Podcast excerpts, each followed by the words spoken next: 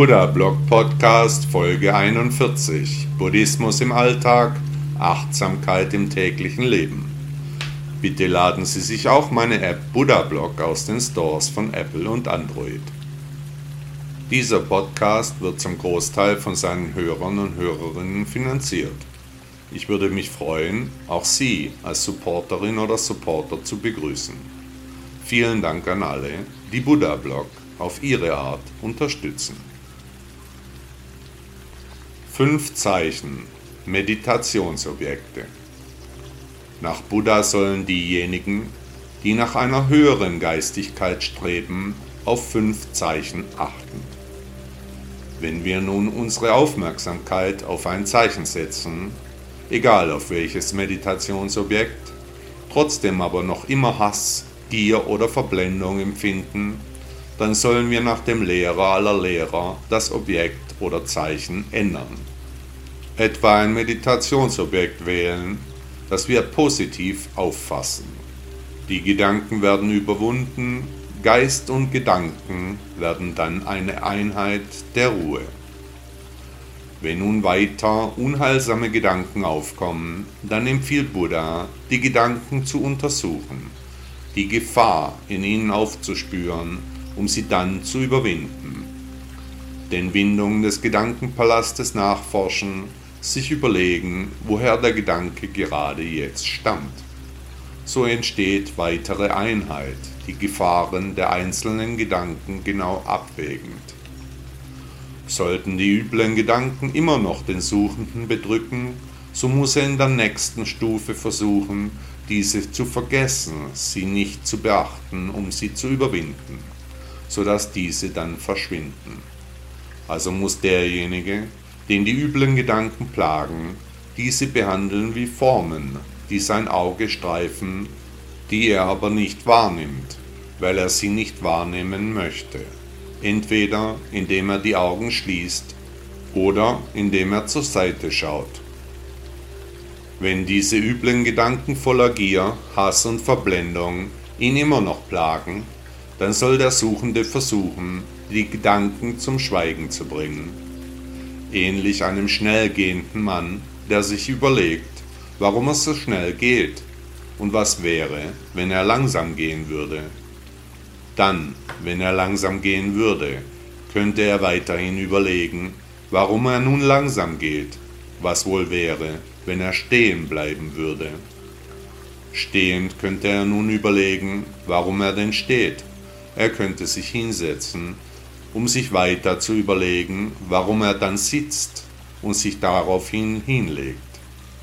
So wie der schnell gehende Mann langsam wird, stehen bleibt, sich hinsetzt und dann hinlegt, so sollen wir nach Buddha unsere Gedanken stilllegen, sie so zum Schweigen bringen. Falls nun noch immer üble Gedanken mit Gier, Hass und Verblendung in uns sind, so sollen wir diese mit dem Herzen angreifen, während wir die Zähne fest zusammenbeißen, die Zunge an den Gaumen pressend. Etwa so, wie ein starker Mann einen Schwächeren packt und ihn zu Boden ringt, aber jetzt die Gedanken niederringend. Wer so vorgeht, der wird nach Buddha ein Meister der Gedanken, der Herr seines Gedankenpalastes, der wird denken, was er will, nicht was das Ego ihm bestimmt, alles Begehren kann dieser Suchende abschneiden. Er trägt keine Fesseln mehr, mit der Durchdringung des Ichs hat er Erleuchtung erlangt. Der Weg ist das Ziel. Buddha sagte einmal, in dem Augenblick, in dem wir Zorn spüren, haben wir bereits aufgehört nach der Wahrheit zu streben und begonnen nach uns selbst zu streben. Mitgefühl für alle Lebewesen. Wer voller Mitgefühl für alle Lebewesen ist, der nimmt nur, was ihm gegeben wird. Der hat aufgegeben, die Dinge zu erwarten, die ihm nicht gegeben werden. Wer in Keuschheit lebt, der enthält sich dem Geschlechtsverkehr, der er sich losgelöst hat. Wer sich losgelöst hat von der Unwahrheit, der sagt die Wahrheit, da er einfach keine Unwahrheit sagen will. Wer nicht täuschen will, der hat ganz einfach beschlossen, nicht zu täuschen. Wer nicht gehässig sprechen will, der spricht eben nicht mehr schlecht von anderen Menschen, Lebewesen oder Dingen. Er redet an anderen Orten einfach nicht mehr über die Menschen, die nicht anwesend sind. Wer nicht den Zweien mag, der vereint die Menschen, stiftet Eintracht statt Zwietracht. Wer keine schlechten Worte nutzen will, der hat ganz einfach beschlossen, nicht grob zu sprechen. Er redet gut und voller Liebe, höflich und mit Achtung. Er schwätzt nicht und auch nicht im Übermaß. Wenn er aber spricht, dann mit Qualität, mit Sätzen, die einen Wert haben.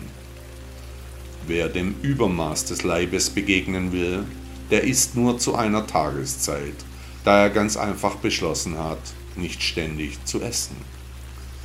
Wem das Mitgefühl anheimliegt, der putzt sich nicht übermäßig heraus, trägt keinen Schmuck, Parfum oder grelle Kleider und Kosmetik. Selbstüberhöhung ist demjenigen ein Graus. Wer nicht schwindeln will, der hat ganz einfach beschlossen, kein Schwindler zu sein, sondern er verhält sich ehrlich, anständig und voller Güte. Wer nicht betrügen will, der hat ganz einfach beschlossen, kein Betrüger zu sein, sondern von seiner Arbeit zu leben, wenn nötig bescheiden, aber im Einklang mit dem Universum.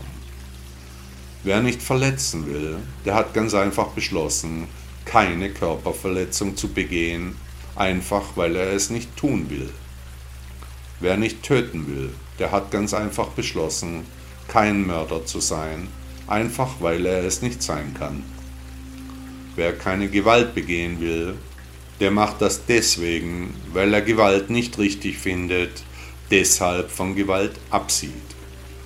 Wenn der mitfühlende Mensch die unzähligen Formen sieht, die diese Inkarnation sehen kann, dann kontrolliert er seinen Sehsinn. Wenn der mitfühlende Mensch etwas hört, dann kontrolliert er seinen Hörsinn. Wenn der mitfühlende Mensch etwas riecht, dann kontrolliert er seinen Geruchssinn. Wenn der mitfühlende Mensch etwas schmeckt, dann kontrolliert er seinen Geschmackssinn. Wenn der mitfühlende Mensch eine Berührung fühlt, dann kontrolliert er seinen Tastsinn.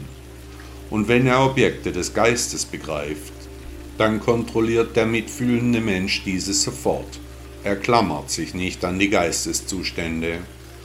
So vermeidet der mitfühlende Mensch durch die Kontrolle der Sinne die Gier und die Trauer. So wird er die Glückseligkeit erleben. Der Weg ist das Ziel. Buddha sagte einmal, lehre diese dreifache Wahrheit allen. Ein großzügiges Herz, eine freundliche Rede, ein Leben im Dienst und Mitgefühl sind die Dinge, die die Menschheit erneuern. Wieso? Weshalb? Ständig diese Fragen, warum ich, was wird werden? Wenig wissen wir, das, was wir wissen, ist im Nebel der Veränderungen. Nach Buddha kommt alles so, wie es kommen muss. Fragen, wie etwa warum oder wieso, die führen zu nichts. Wer sich nicht um die möglichen Gründe kümmert, der ist der Erleuchtung sehr viel näher gekommen. Auch hier gilt, der Weg ist das Ziel. Buddha sagte einmal, es gibt nichts Schrecklicheres als die Gewohnheit des Zweifels. Zweifel trennt die Menschen. Er ist ein Gift, das Freundschaften zersetzt und angenehme Beziehungen zerbricht. Er ist ein Dorn, der irritiert und schmerzt. Er ist ein Schwert, das tötet. Falsche Ziele. Gut, besser falsche Ziele als gar keine, so könnte man denken. Was aber, wenn wir einmal in Ruhe über unser Leben nachdenken, dann kommen wir zu den wichtigen Antworten, zu den richtigen Zielen. Sind es unsere Ziele oder erfüllen wir die Träume unserer Eltern oder die des Umfelds? Welche Bedürfnisse liegen den Zielen zugrunde? Sind die Ziele unsere Ziele? Auch hier gilt, der Weg ist das Ziel. Buddha sagte einmal, Ausdauer ist eine der schwierigsten Dinge. Zeitmanagement. Jeder geht mit seiner Zeit anders um. Die einen versuchen, auch noch die letzte Minute zu nutzen, die anderen leben gemütlich in den Tag. Was jedenfalls nicht sein sollte, ist, dass wir schlechte Gefühle bekommen, weil wir denken, dass wir nicht genügen, nicht genug leisten, uns nicht ausreichend kümmern. Egal welcher Typ von Mensch wir sind, die Lebenszeit geht für alle gleich vorüber. Was wollen Sie mit Ihrer Lebenszeit anfangen? Der Weg ist das Ziel.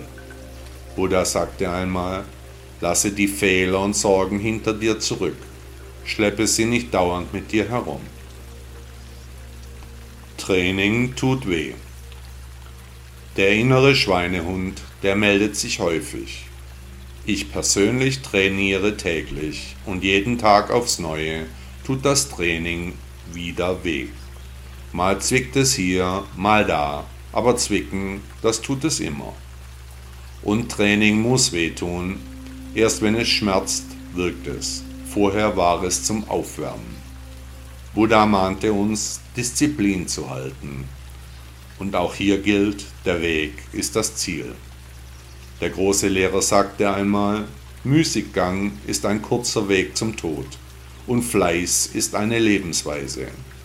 Törichte Menschen sind müßig, weise Menschen sind fleißig. Mein Blog.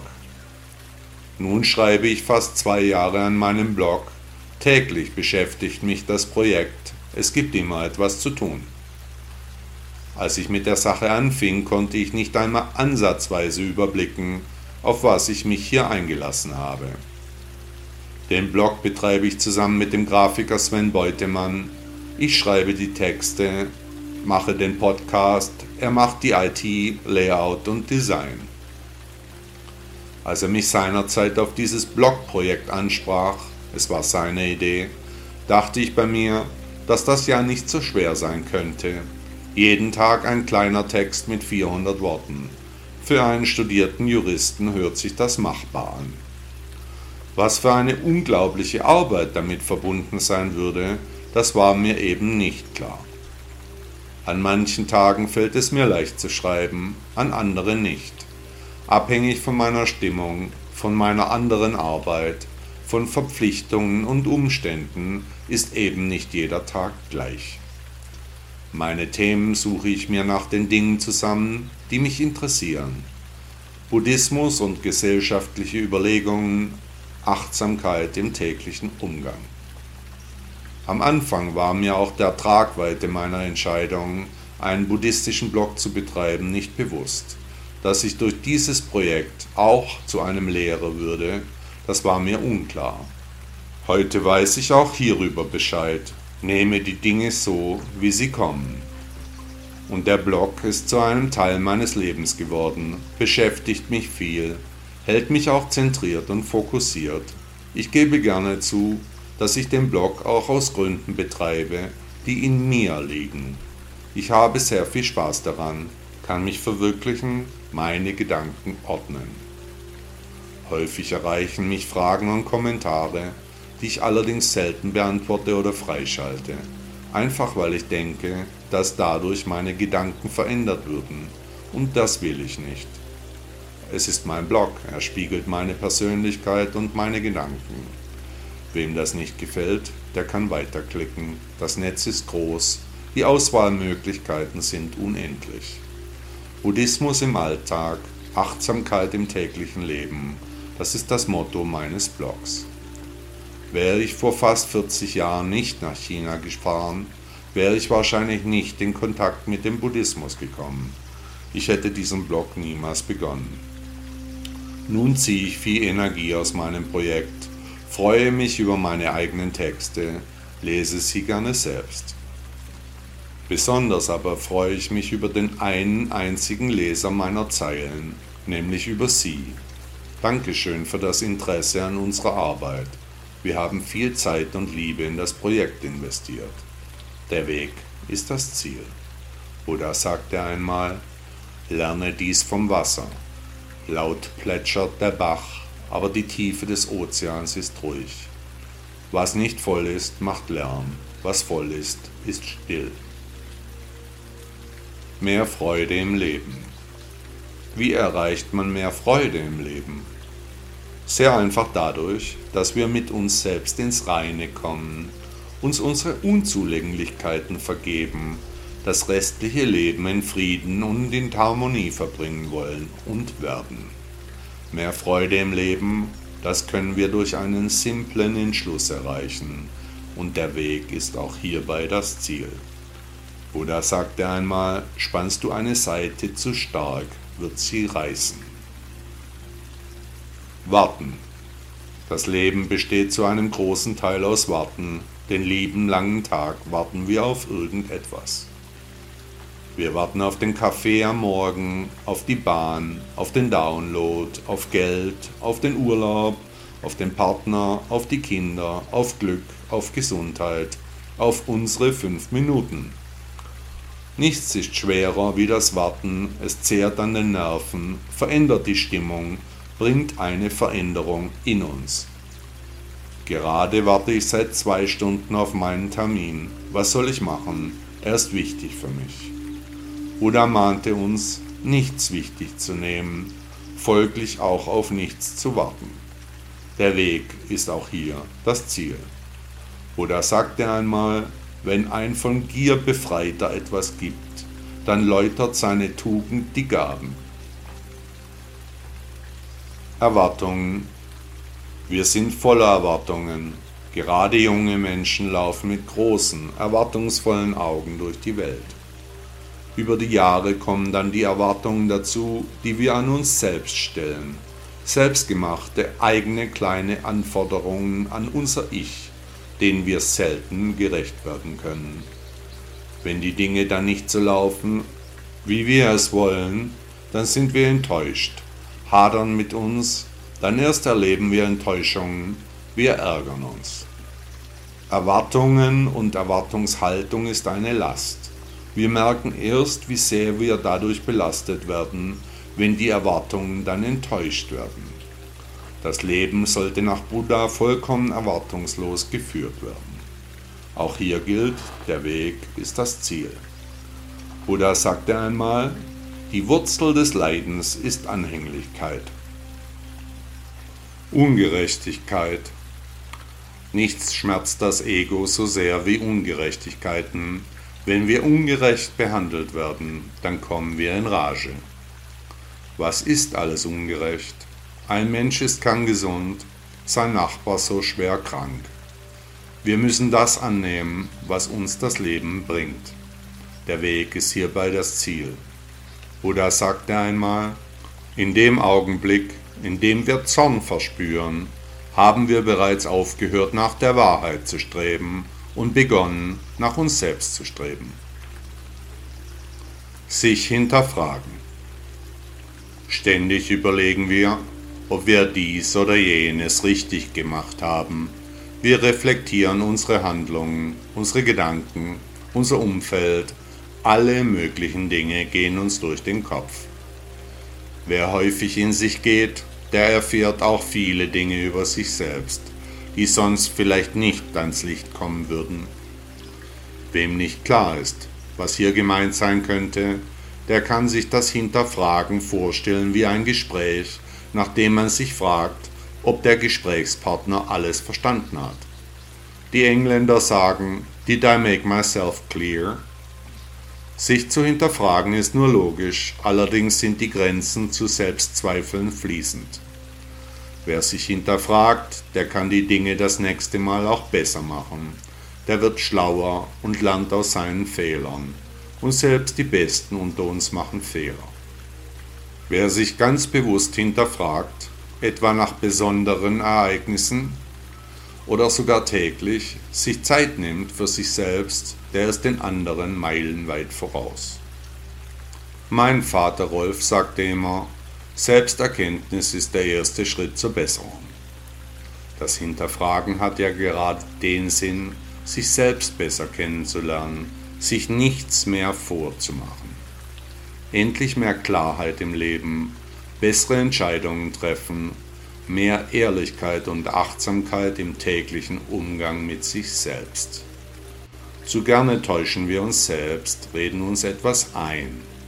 Um uns zu schützen, bauen wir uns eine vermeintlich heile Welt auf, wohl wissend, dass wir uns selbst betrügen, nur um nicht die Realität sehen zu müssen. Schönreden ist aber genauso falsch wie sich selbst herunterzuputzen. Wir machen nicht nur alles schlecht und falsch. Ich empfehle jedem Hörer, jeden Tag die Dinge nochmals nachzuspüren, erneut Revue passieren zu lassen, etwa bei der Abendtoilette. Das regelmäßige Hinterfragen des eigenen Verhaltens hilft dabei, die Dinge, die Begebenheiten und die Menschen richtig einzuordnen. Hier stelle ich eine Liste mit Fragen aus, die umfassende Selbsterkenntnis fördern. Erste Frage. Was ist mir wirklich wichtig? Zweite Frage. Welche Werte sind mir wichtig? Dritte Frage. Welche Menschen sind mir nahe und wichtig? Vierte Frage. Was möchte ich in meinem Leben erreichen? Fünfte Frage. Wie gehe ich mit meiner Lebenszeit um? Sechste Frage. Mag ich mich selbst? Siebte Frage. Was sind meine Ängste? Achte Frage. Stärken und Schwächen? Neunte Frage. Gibt es Dinge, die ich mir selbst nicht verzeihen kann? Zehnte Frage. Mag ich meinen Job? Elfte Frage. Was würde ich tun, wenn ich nur noch einen Tag zu leben hätte? Zwölfte Frage. Was denken andere Menschen von mir? Dreizehnte Frage. Warum mache ich nicht heute mehr wie sonst? Vierzehnte Frage. Wofür bin ich dankbar? 15. Frage.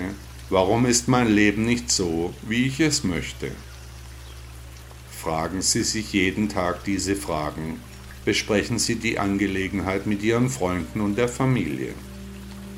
Der Weg ist auch hierbei das Ziel. Buddha sagte einmal, wenn der Meditierende tief auf das Leben schaut, so wie es in diesem Augenblick ist, wohnt er in Stabilität und Freiheit.